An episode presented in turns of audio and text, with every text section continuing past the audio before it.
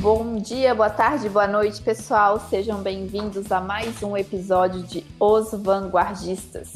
Hoje a gente tem a honra de receber aqui no nosso podcast uma figura incrível, um profissional renomado, mestre dos mestres do gerenciamento de projetos, José Finocchio Júnior.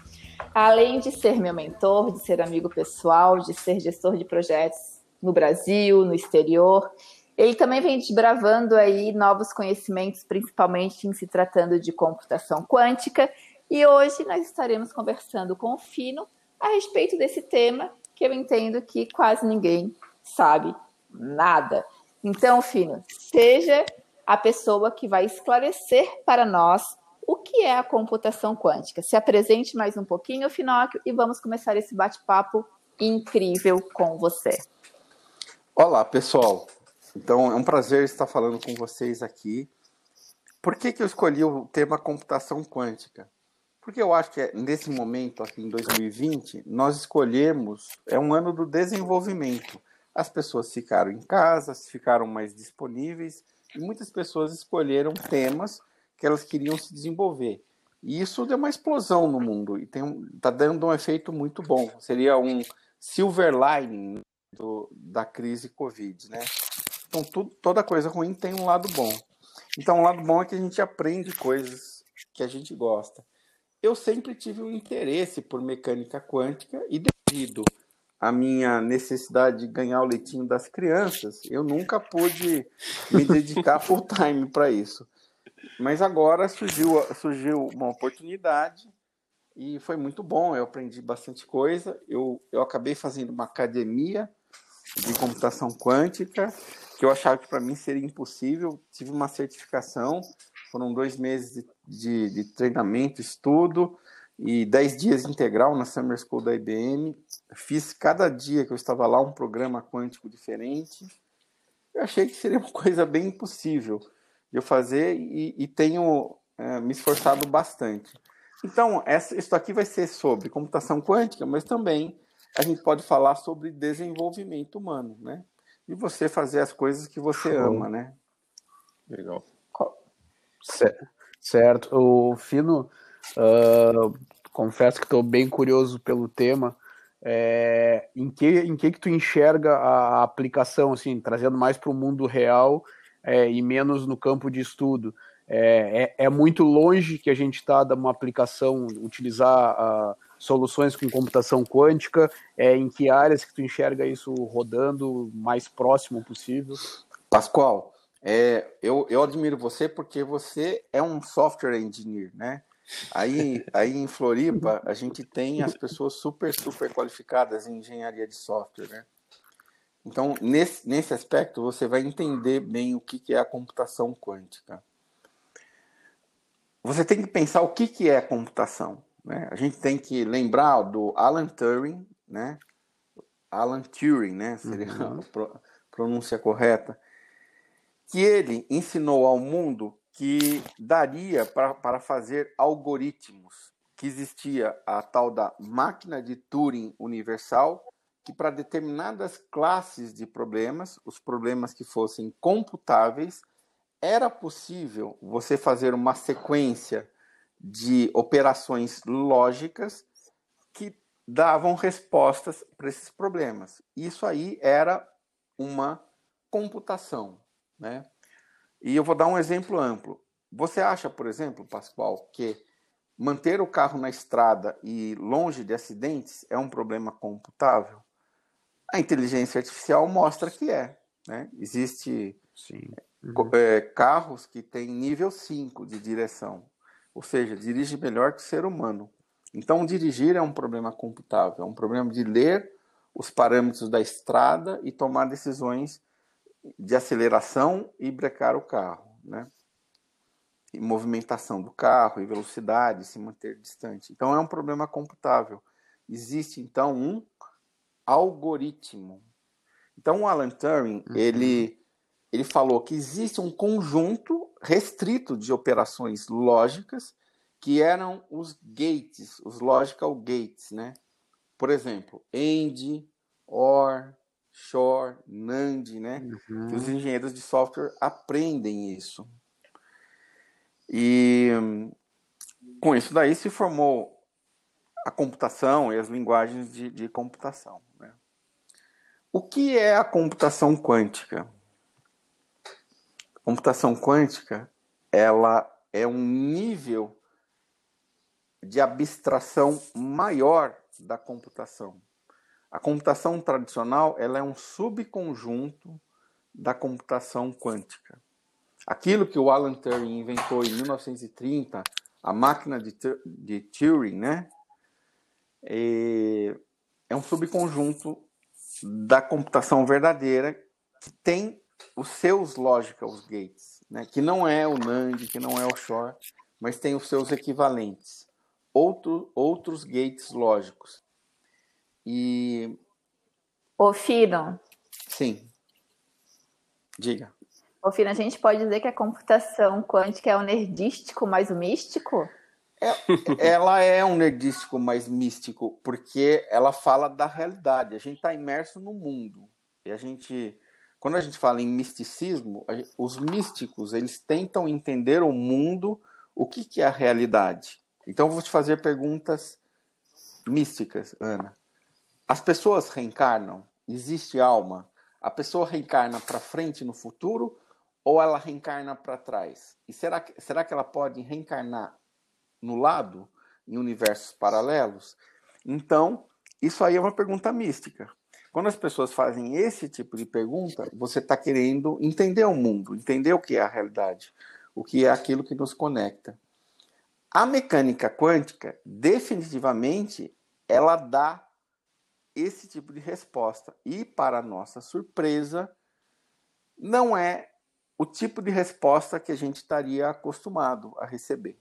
Por exemplo, um, uma, uma, um dos grandes embates entre é, o Einstein e a escola de Copenhague, é, notadamente o, o, o, Bohr e o, o Schrödinger e as, os outros as séculos, era que o Einstein falava que a realidade, se existe, ela é local. Você só pode ser afetado por coisas que estão diretamente interagindo com você, como por exemplo, uma força, eu estou te empurrando, é, um campo magnético, um campo gravitacional. Se é, você só é afetado por as coisas que estão na sua localidade. E logo de cara, a computação quântica mostra que você que não é assim. Infelizmente ou felizmente, você é afetado por uma coisa que está do outro lado do universo e nem, nem faz parte da sua localidade, do seu cone de luz. O que é o seu cone de luz? É aquilo que, num determinado tempo, você consegue chegar andando na velocidade da luz. Ou uhum. seja, pode ser que você está conectado com outra coisa do, do, outro lado do universo e aquilo lá te afeta imediatamente. Então, isso já deu um, um pá no Einstein, né? Já deu uma briga total. Né? E, e, já deu aqueles. Talvez tenha sido por isso que Talvez tenha sido por isso que Einstein tenha adotado a doutrina secreta de Blavatsky como livro de cabeceira para desenvolver, ajudar a desenvolver a teoria da relatividade. Né? Bom, o Einstein era muito foda, né? Vamos, vamos falar o português, claro. Ele, ele, ele é um dos pais da computação quântica, se você não falar o pai também, a não ser não só a relatividade, como a, a a mecânica quântica, o Einstein está por trás disso daí. E as coisas que ele questiona ainda são coisas válidas. Só que, por exemplo, hoje, quando eu entro num computador da IBM, um computador quântico que é disponibilizado para todo mundo, todo mundo pode entrar, e eu faço um teletransporte. Eu consigo fazer com que algo, o estado quântico de um objeto quântico, seja teletransportado imediatamente para outro local. E eu faço isso com um comando de computação. Isso, se eu te falasse assim, há 20 anos atrás, é, era impossível. O, o, meu ídolo, né, o Richard Feynman, ele morreu sem fazer isso. Mas eu fiz, né? O, o Richard Feynman não fez nenhum teletransporte. E ele estudou isso a vida de, dele inteira, né? É, então, olha a possibilidade que isso aí abre para o mundo. Mas o que, que a gente faz com computação quântica? A computação quântica ela é nativamente paralela. Ela consegue resolver problemas onde existe uma explosão combinatória e que torna o problema praticamente insolúvel. E ela lida com uma facilidade com essa explosão combinatória incrível. Né? Não que seja fácil de, de compor programas usando algoritmos quânticos. Eles não são fáceis. Eles são um pouco mais difíceis de serem compostos que, que com os algoritmos normais. Mas uma, uma vez que eles são compostos, eles resolvem problemas, eles resolvem os problemas bem mais cascudos e, e que o computador normal não consegue resolver. Vou dar um exemplo para vocês na área, nossa área de gerenciamento de projetos. Existe um, um problema insolúvel na área de gerenciamento de projetos que é o seguinte: chama Job Shop Scheduler. Imagina o Bradescão, tem 800 gerentes de projetos trabalhando e deve ter, sei lá, 3 mil recursos na, na sua carteira de projetos de desenvolvimento de software. O Bradesco, ele quer ganhar o máximo de dinheiro com seus projetos. Então, qual que é a alocação que eu ponho de cada pessoa em qual projeto, para que esses projetos terminem antes. Isso aí é um problema que com três pessoas ele já fica impossível de resolver. Porque você vai combinar essas três pessoas, cada uma trabalhando em 20 projetos, ele já fica um, um problema insolúvel. Tanto é que o Job Shop Scheduler uhum. foi declarado insolúvel, porque tem uma explosão combinatória tão, tão rápida e tão cedo que o pessoal desistiu de resolver na computação quântica a gente pode voltar a conversar sobre o assunto, porque ela lida com essa explosão combinatória muito fácil. E tem outro aspecto da computação quântica é que ela consegue modelar com muita, muita facilidade qualquer processo biológico e químico. Eu vou repetir: processos biológicos e químicos. O que, que são processos biológicos e químicos? Fazer cerveja é um processo biológico e químico. Fazer café é um processo biológico e químico. Produzir um fertilizante é um processo biológico e químico. Você fabricar aspirina, a mesma coisa. Você fabricar uma, um medicamento para cura do coronavírus, é a mesma coisa. Então, toda essa gama de coisas que estão ligadas às reações químicas, a produção de processos biológicos e químicos, a computação quântica, ela simula com uma facilidade bestial, que foi o que o Google acabou de fazer. Não sei se vocês repararem, entra no Google e fala simulação da reação química. O Google, um mês retrasado, fez a primeira simulação super eficiente de uma reação química. Por que, que o Google uma empresa de TI está preocupada com reações químicas, porque isso vai mudar o mundo. Isso vai permitir com que eu faça um café que cura a diabetes. Eu, eu faça um café que ele cura o câncer. Vai permitir com que eu faça é, comidas funcionais. Então, a revolução tecnológica que a computação quântica traz é uma coisa bestial a IBM ela pôs o futuro dela todo na computação quântica. Você pensa, uma empresa que tem 100 anos e que já pegou todas as vibes, já pegou a, vibe do IBM PC, já pegou a vibe da, da inteligência artificial com Watson, pegou todas, pegou a vibe do blockchain e agora ela decidiu apostar todas as fichas na computação quântica. Por quê? Eles são bobos? Não. A IBM eu vou repetir para vocês, tá? Duas vezes. A IBM, como empresa, ela ganhou seis prêmios Nobel. Vou repetir. Seis prêmios Nobel. Se a pessoa, uma empresa, ganhar seis prêmios Nobel com os funcionários da IBM, hum. quantos prêmios Nobel o Brasil ganhou? Nenhum. Hum. Quantos prêmios Nobel na área de hard science? Vamos falar. Porque Eu não estou querendo desvalorizar o Prêmio Nobel da Paz, né? Mas é uma decisão política, né? Não é hard science. Hard science é física, química, medicina. Quantos a América Latina ganhou? Infelizmente nenhum. E a IBM ganhou seis. E essa empresa está falando assim: vamos na computação quântica que vai dar, vai dar, dar bom lá. Né? Então, eu me inspiro nesses caras e também desejo aprender isso daí. Mas é fantástico. É um negócio que você, você começa a mexer, você, você vira à noite e você fica com a cabeça girando e você fica pensando em coisas é, da realidade mesmo. Por exemplo, a computação quântica, ela, assim como a mecânica quântica, ela mostra que um átomo, na verdade, no seu estado mais puro, ele não está definido, ele está indefinido. Ele fica numa indefinição de estado, que a gente chama de superposição de estado. Todas as variáveis físicas, velocidade, posição, é, spin, uma série de, de variáveis que tangibilizam aquele átomo, elas ficam no estado indefinido. E na hora que você perturba, que você observa, que você experiencia, que você interage com esse átomo, aí que ele toma uma, uma, uma posição de, definida. Né? E a gente usa isso na computação. Já que um átomo ele está nessa posição indefinida, a gente pode usar ele para armazenar informação.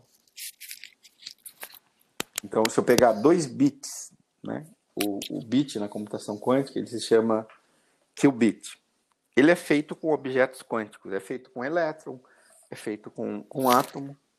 E é, existe ou elementos macroscópicos supergelados que eles se comportam como um objeto quântico. Então, se você pegar um, um hardware grande, feito de muitos átomos, e resfriar ele próximo, muito próximo do zero absoluto, aquele objeto lá, ele vai se comportar como um átomo. Ele, todos os átomos que constituem vão ficar totalmente alinhados, ele vai se comportar como um único objeto quântico. E é assim que a IBM decidiu fazer os seus computadores. Mas tem outras empresas que fazem com átomo mesmo, tem outras empresas que fazem com elétron. Então, esses objetos quânticos, eles conseguem guardar justamente por essa superposição de estado, um buzilhão de informação. Se você pegar 300 qubits, 300 qubits, que são 300 átomos, vamos dizer assim, presos, e juntar eles num, num registrador, você consegue armazenar mais bits de informação do que o número de átomos no universo. Então, é um, é, a computação quântica ela tem uma capacidade de execução paralela gigantesca e ela tem uma capacidade de armazenamento de informação gigantesca. E, na minha opinião, sem dúvida, ela vai dominar. Tá, mas trazendo mais assim para o nosso universo dos business, assim, do corporativo, como que tu enxerga que essa que a computação quântica ela vai é, abalar, vai sacudir os negócios assim? O que que tu imagina de mudança para o futuro baseado na computação quântica? Ou até de que forma seria interessante que a sociedade se prepare para receber isso também?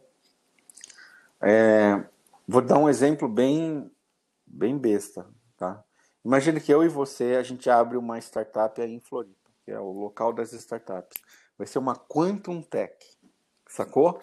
O que, que essa Quantum uhum. Tech faz? Ela escreve algoritmos quânticos. O que, que ela tem de squad? Ela tem um físico, ela tem um químico, ela tem um, um engenheiro de alimentos, ela tem é, um bando de devs e engenheiros de software. O que, que a gente vai fazer? A gente vai descobrir o algoritmo da produção de café quântico. O que, que eu faço com esse algoritmo? Eu consigo criar um café totalmente diferente, sem ir para o laboratório. Eu apenas desenho o café no computador. Imagina um laboratório onde não tem nada, não tem bureta, não tem é, Elemeyer, que chama, não tem aquelas coisas molhadas que tem no laboratório, só tem computador.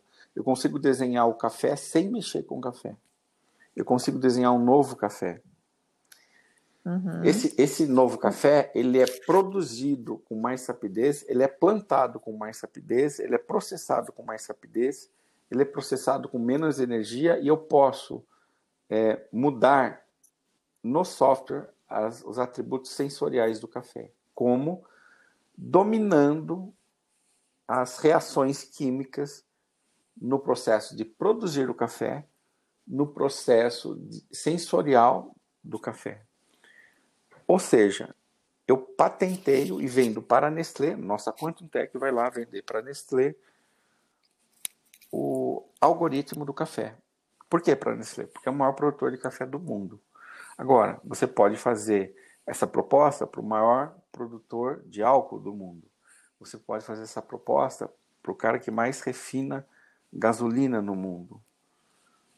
Você vende algoritmos quânticos que vai trazer uma série de benefícios no produto. Vai diminuir o ciclo de inovação do produto, vai, vai permitir inovar produtos, vai permitir fazer desenho de produtos no computador. Então, essa é a maior aplicação. E esse é o motivo porque dois meses atrás o Google se dedicou exatamente a isso. O Google não é bobo. Uhum. O Google vai gastar 4 bilhões de reais numa simulação de um negócio químico que ele não usa. Não, ele quer dominar o mundo. O Google quer existe uma briga para dominar o mundo da Amazon. A Amazon criou o seu serviço de hosting de computação quântica. Você pode entrar na Amazon e falar assim: Eu sou estudante, eu quero aprender o software de vocês de computação quântica.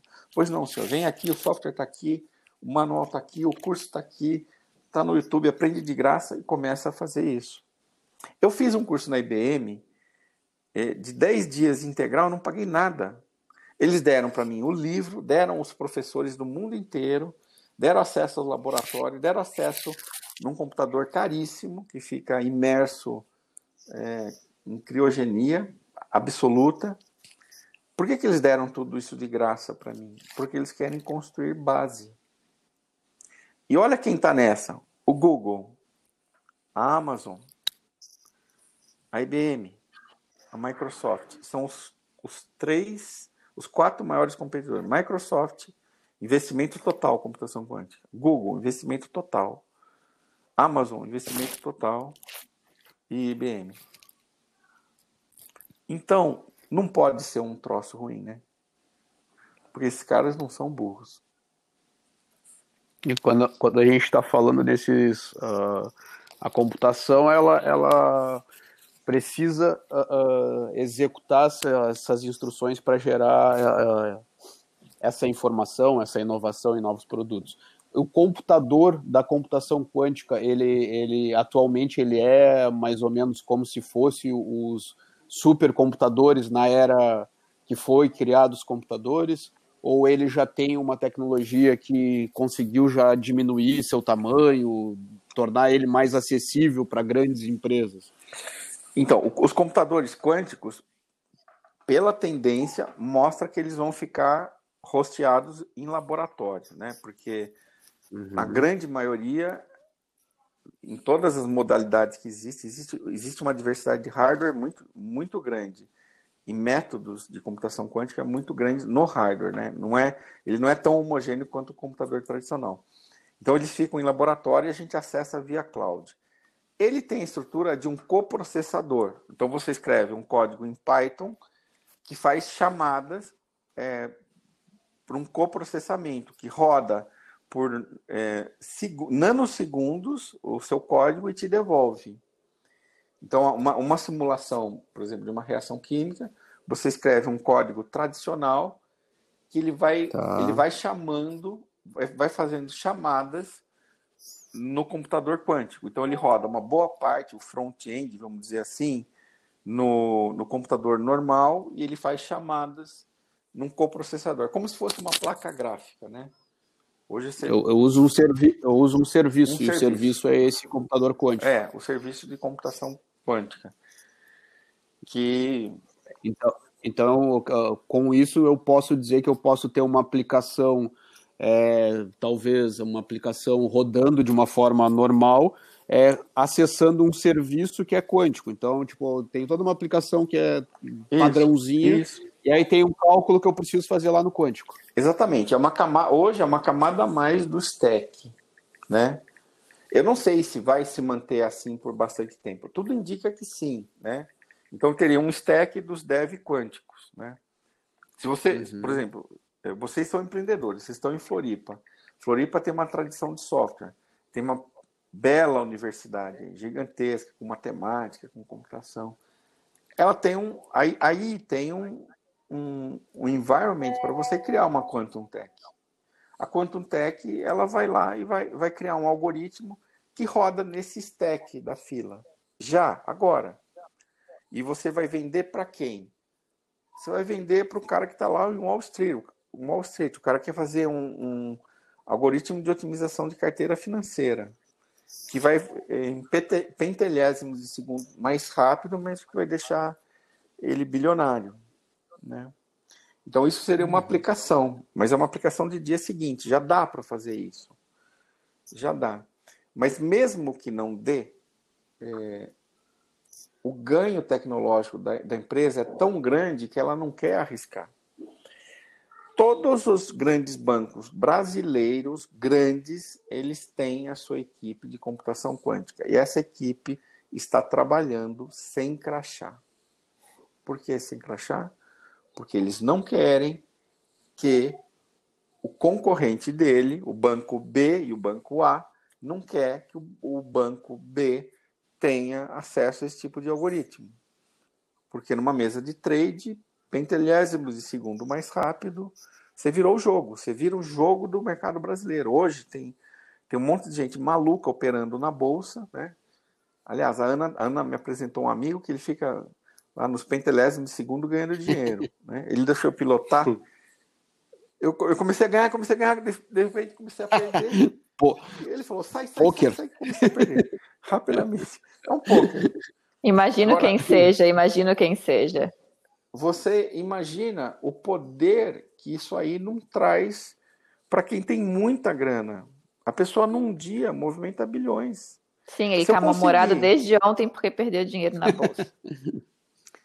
Se eu conseguir me antecipar em pentelésimos de segundo, com um algoritmo diferente, é, eu ganhei o jogo. Eu ganhei o jogo. Eu, eu, tudo que eu quero é que eu tenha isso, eu, eu me torne um market maker e que os outros otários fiquem lá é, sendo enganados que estão ganhando alguma coisa, mas na verdade estão lá para ser ceifados pelo market maker. Eu só fico pensando que ao mesmo tempo que a computação quântica pode ser a salvação, pode ser a destruição, né? Porque Sim. Exato. Ela tá é uma é, a polarização é total, porque ela pode vir para sanar e resolver inúmeros problemas, até como por exemplo nós temos hoje, né? O câncer, por exemplo, de repente está na computação quântica entender quais são as reações ali e de repente descobrir uma cura. Não sei se eu estou falando besteira, mas em contrapartida, cair um poder desse na mão de pessoas perigosas, acabou, né? A gente está fardado a morte, vamos dizer é, assim, né? Porque é. o negócio é bem Matrix, né? É, a, a computação quântica, esse, o poder computacional, vamos falar, o poder computacional absurdo, né? Ele muda o jogo militar. Então, é, é, normal que as agências, o Departamento de Defesa americano, a National Security Agency, ela esteja 15 anos na frente da computação. Você vê a própria história da computação lá. É, em 48, o Departamento de Defesa já tinha computador. Mas quando que foi a primeira empresa comercial a ter computador nos Estados Unidos foi em 58 ou seja, 10 anos depois. E não era um computador tão bom quanto aqueles que o, que o cara tinha no DoD lá na, em 48. Então, o, os governos, eles seguram.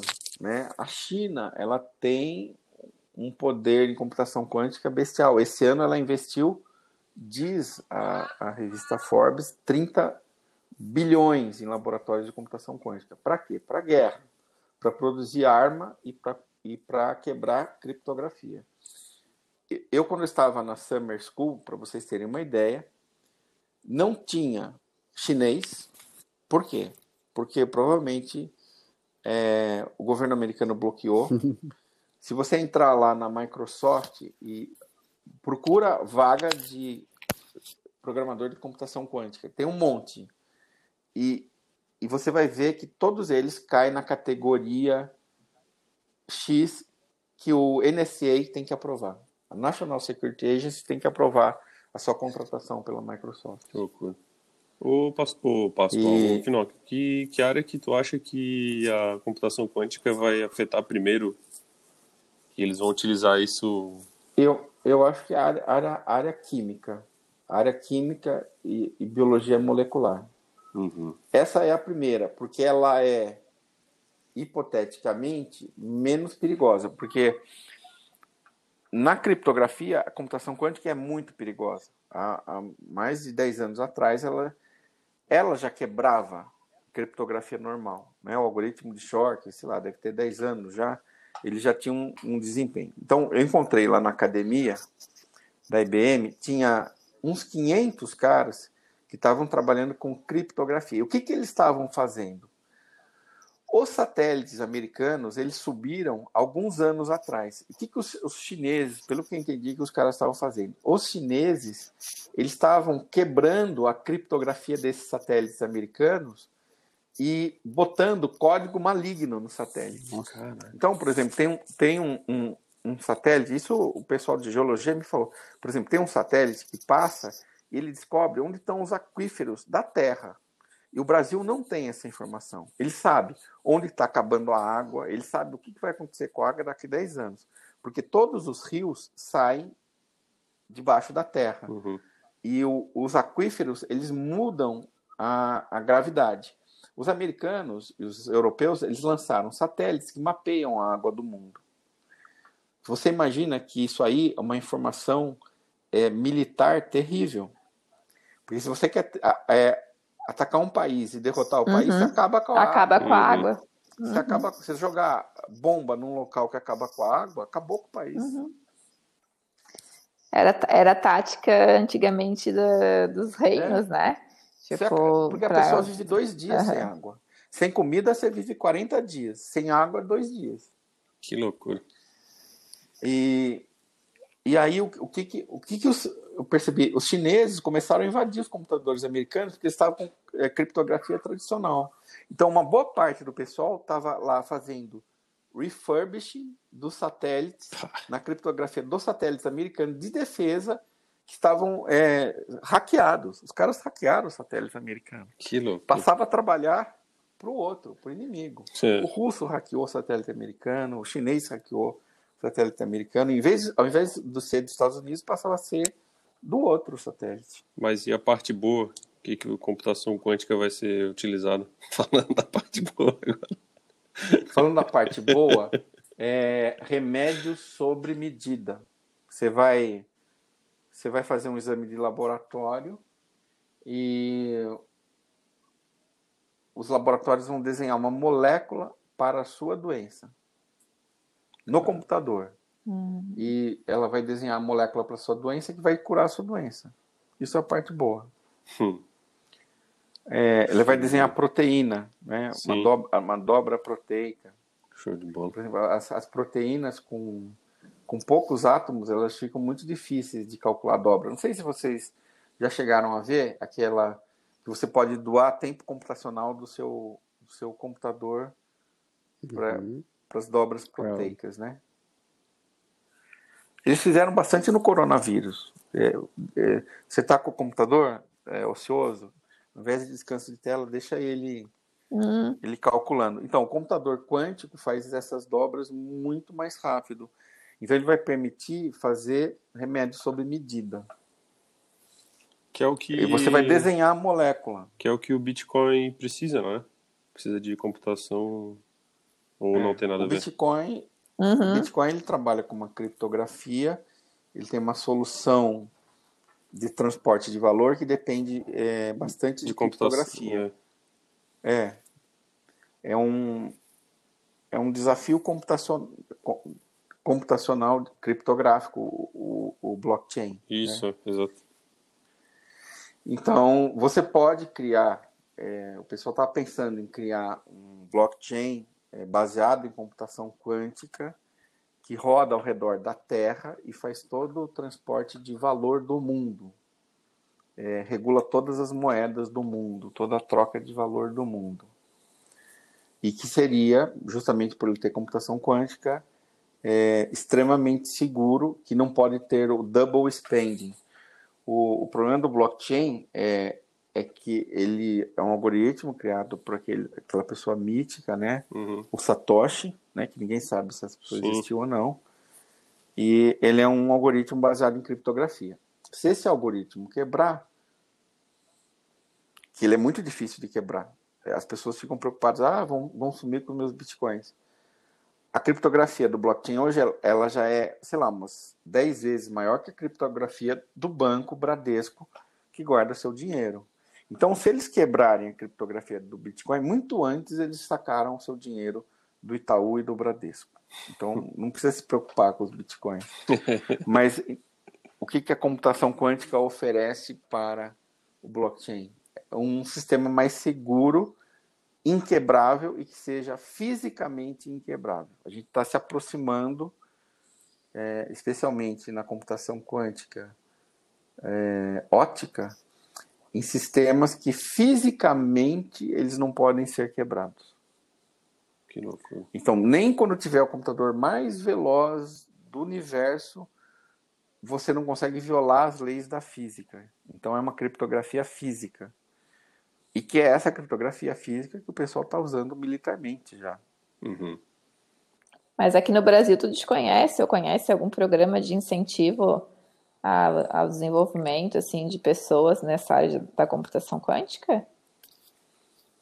Ou está só na mão dos poderosos? A computação quântica ela está muito regulada pelo mundo. Até então, eu acho que os Estados Unidos foram bastante generosos com o Brasil de dar bastante coisas. Eles não deixam a gente trabalhar em algo que ameaça, ameaça a segurança nacional americana, mas eles foram bastante liberais, de uma maneira geral, com o Brasil. Eu não sei se com essa guerra tecnológica explícita que está tá vendo no mundo, se essa liberalidade vai continuar. Eu não sei. Tudo indica que não. Uhum. Tudo indica que nas últimas semanas, não tudo indica que há um bloqueio tecnológico lado a lado, um pouco pior do que na Guerra Fria. Porque na Guerra Fria, os russos não tinham, eles tinham que contrabandear microprocessador da Intel, né? eles não tinham microprocessador. Mas isso não foi impedimento porque eles contrabandeavam pra caramba. Mas me parece que a escalada do mundo, China versus Estados Unidos, ela ficou mais grave. E com isso, o Brasil é prejudicado, porque os Estados Unidos não vê o Brasil como competidor, como não vê a Índia como competidor, mas eles pensam assim: pera lá, a China também não era competidora da gente, mas olha onde ela está. E se você for ver os chineses, como que eles se formaram? Eles se formaram em Stanford, eles se formaram no MIT, eles tinham livre acesso. Os melhores cientistas chineses se formaram com a liberalidade americana. E o que os americanos pensam é: houve essa contrapartida para o lado da, da China, eles deixaram os americanos estudarem nas melhores universidades da China? Aparentemente não. Então parece que a bonança e a liberalidade está acabando no mundo. É, é, o meu sentimento. Eu percebo nas pequenas coisas aí. A paciência e a tolerância ela está acabando no mundo. Hum. Eu não sei se eu tô tão muda porque parece que eu sei menos do que quando eu comecei esse podcast. Ou se eu tô com medo. eu acho que eu tô ficando com medo, gente. Sério. Mas é, não, é, não é diferente, né? Se a gente for, for ver o que o, nós estamos repetindo o passado. O que, que, é, o que, que o Alan Turing fez? Ele quebrou o código nazista ele com as suas bombas, né? Com seu hardware, com seu software, com seus algoritmos, ele deu uma vantagem competitiva gigantesca para a Inglaterra e para os aliados. Ele destruiu totalmente todos os submarinos alemães, ele destruiu toda a frota alemã, ele acabou com os é, aviões da Luftwaffe, acabou. Ele, ele sabia onde os aviões estavam, onde que eles iam decolar, e por que, que não conseguiu invadir aquela ilhota? Porque os caras quebravam o código. E era uma vantagem computacional. A vantagem computacional já foi é, determinante na guerra. Tanto para vencer os nazistas, no caso da máquina, como é, no cálculo computacional para a bomba atômica. É. Ô, Fino, e a gente já está aí se encaminhando para os minutos finais. Me corrija, Guilherme, se eu estiver errada, que é quem controla o tempo. É, dando aquela pimentada assim filosófica na coisa que a gente gosta, né?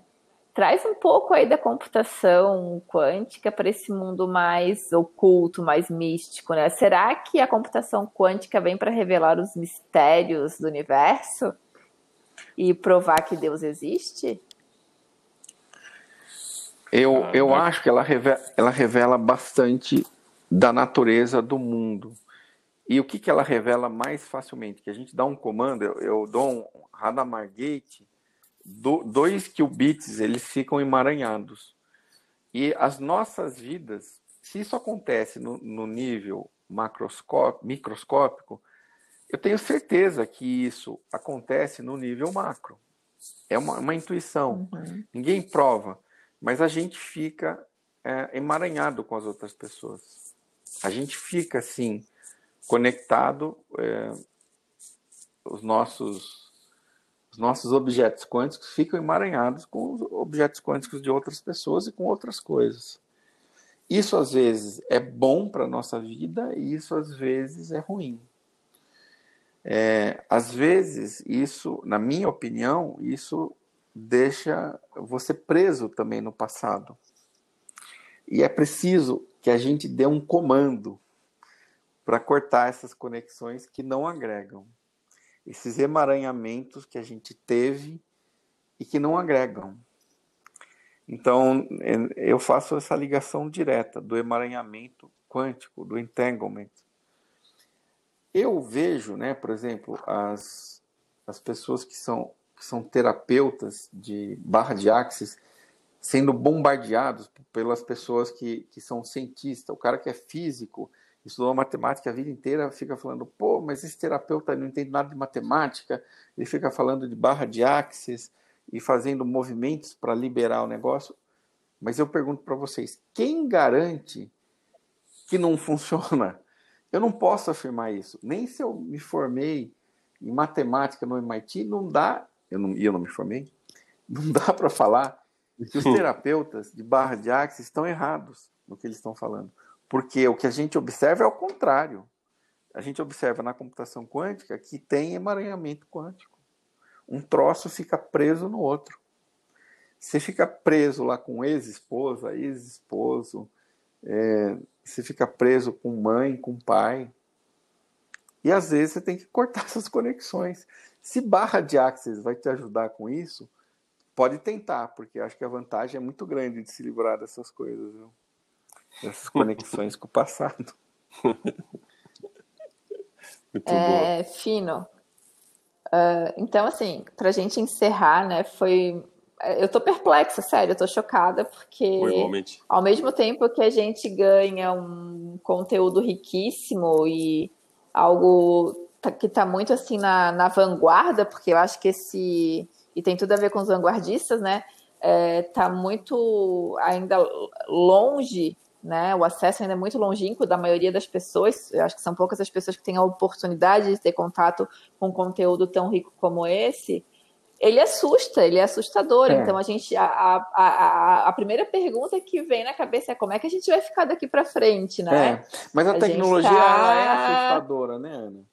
Você, a gente estava mesmo tava é. conversando, é. né? Aquele, por exemplo, todo mundo essa semana assistiu aqueles documentários do, do Social Dilemma, aquele documentário da Netflix, e ficou, ah, do, uh -huh. todo mundo ficou chocado de ver que as mídias sociais tinham uma tecnologia do mal, vamos dizer assim, né? E o quanto que ela afeta a gente, os nossos filhos, né? Uhum. E, então, é isso. A tecnologia, ela, ela pode ser utópica e ela pode ser distópica. A gente pode ter um Black Mirror. Não é um troço louco, né? Uhum. É um troço muito é louco. muito louco, muito louco. Mas, Fino, muito obrigada. Foi um prazer imenso a gente poder ter contar contigo aqui em mais uma gravação de um podcast dos vanguardistas. E para a gente finalizar, deixa aí, né, o teu jabá, faz aí a tua apresentação, deixa os teus contatos. É, ou não, né? Te conhecendo bem, é, para que a gente possa encerrar então e se despedir do nosso público, vamos dizer assim. Então, Ana, eu abri mão de, de fazer jabá e falar sobre fechar negócios toda vez que eu estou dando uma palestra, pelo seguinte: eu quero me dar o direito de ser maluco, né? E navegar pelas maluquices do mundo. Mais ainda, Fino. Não, Fino, sério, já participou, foi meu mentor, tu é meu amigo, entendeu? Sério mesmo. Eu te admiro, te resp... mas mais um pouco, Fino. Sim. Tamo junto. Tamo junto. A gente aprende esse, muito um esse... com o outro, né? Meu Deus, ele acabou de... de me chamar de louca também. Aprende. Esse, esse, período, esse período de pandemia aí serviu para tu adquirir essa bagagem a mais de loucura aí com esses estudos. Sim. Foi nesse período aí que tu resolveu investir nisso, né? Sim. Ô Pascoal, é só uma coisa para registrar aqui. A quantidade de informação que essa no, no, nova realidade nos dá no YouTube, eu assisti aulas completas de álgebra linear do Instituto de Tecnologia de Israel, do MIT, tudo de graça, tudo no YouTube. E, tem curso de 80 horas de álgebra linear no YouTube. Caraca. Então, é, a gente nunca teve isso aí de graça. Quando que na minha época que eu estava na graduação, eu ia poder assistir álgebra linear do MIT? E de graça. É, mas hoje pode. Isso, isso é uma coisa que eu acabo conversando bastante com o pessoal que, que trabalha com a gente, que são bem mais novos, né? É uma gurizada de 20, 21 anos. E a facilidade que hoje se tem para descobrir novos conhecimentos, é, tem muita coisa, muita possibilidade. O que lança lá fora já aparece aqui no Brasil. E na época, como tu falasse, na época que a gente estudava, ou era no livro, uh, eu era. No Xerox. É, eu era do interior. Tirava xerox. Eu era do interior, cara. Eu morava em Bagé, estudava, fazia universidade em Bagé, e os livros que eu conseguia era através de alguma indicação de algum professor que eu tinha que importar aquele livro ou conseguir numa biblioteca numa capital, tipo em Porto Alegre. É, para eu conseguir aquele livro levava às vezes meio ano para eu adquirir um conhecimento. Então era é, é impressionante a velocidade que a gente tem informação hoje em dia. Isso é Ô, Fino, não vem pra cá mentir que tu era da época do Xerox, não, porque tu era da época do mimeógrafo que eu sei. É o mimeógrafo, exatamente. Você não vai me dizer que ficava cheirando. Eu sei que que é Você não vai me dizer que ficava cheirando, cheirando a folhinha do mimeógrafo lá, né? É. Tu acha que ele tá assim por quê? Por quê, Vicky? Você, ah. Ana, você não sabe o que é um telex. Eu sei. Claro que eu sei o que é um telex. Não, tu não sabe. Então tá. Não. Será que eu sei? Tu conhece não. o fax, tu conhece não, o então fax, o telex não. Telex eu não conheço, tenho certeza não conhece. Ó, Ai, que bom então. Telex era aqui assim, ó. Esse código é. Morsa. É um pouco depois. Oh. É, um pouco depois. é, o Pascoal, tenho, tenho certeza. Fino, muito obrigada mais uma vez, tá? E espero que o pessoal que esteja nos ouvindo tenha curtido bastante conteúdo. Se tiverem dúvidas ou quiserem deixar alguma contribuição, é só mandar uma pergunta no celular que depois fica gravado lá no nosso podcast. Muito obrigada, um beijo, uma boa noite para todos. Beijo, valeu, tchau, valeu, tchau, tchau, tchau, Beijo, tchau, tchau. Show de bola.